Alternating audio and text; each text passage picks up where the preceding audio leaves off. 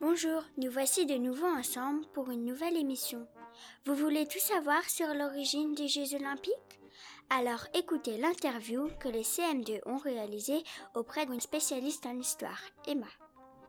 Pouvez-vous nous expliquer où et quand eurent lieu les premiers Jeux olympiques? Les premiers Jeux olympiques datent de l'Antiquité. Ils se déroulaient à Olympie pendant cinq jours. Pardon, mais l'Antiquité, c'est quand précisément? Les historiens ne sont pas tous d'accord sur la date. Il y aurait peut-être eu des Jeux avant la date officielle de 776 avant Jésus-Christ. Ah, c'est vraiment très ancien. Et où se trouve la ville d'Olympie? Ah, mais Olympie n'est pas une ville, c'est un sanctuaire qui se trouve dans la cité d'Hélice en Grèce. Pourquoi avait-on décidé d'organiser des Jeux? Ils étaient destinés à honorer le dieu Zeus, alors pendant toute la durée des Jeux, les différentes cités grecques ne se battaient plus entre elles, c'était la trêve. Quelles étaient les différentes épreuves de ces Jeux À l'origine, il n'y avait qu'une seule épreuve, la course à pied. Puis les athlètes se sont affrontés au pentathlon. Oh, pentathlon, quel mot compliqué. Pentathlon car cinq épreuves. La course à pied sur une longueur de stade un peu moins de 200 mètres, le saut en longueur qui se faisait presque sans élan avec un haltère dans chaque main, le lancer du disque qui était recouvert de sable pour ne pas glisser et qui pesait jusqu'à 4 kg, le lancer de javelot, la lutte où les athlètes devaient renverser trois fois leur adversaire sur le dos.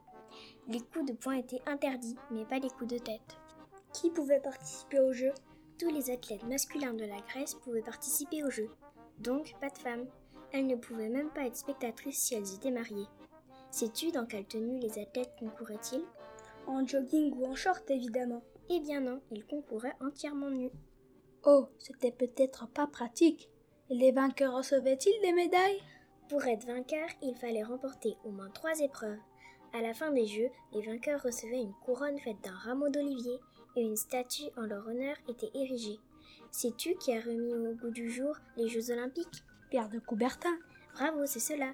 Il voulut rétablir les Jeux olympiques qui avaient disparu depuis 394.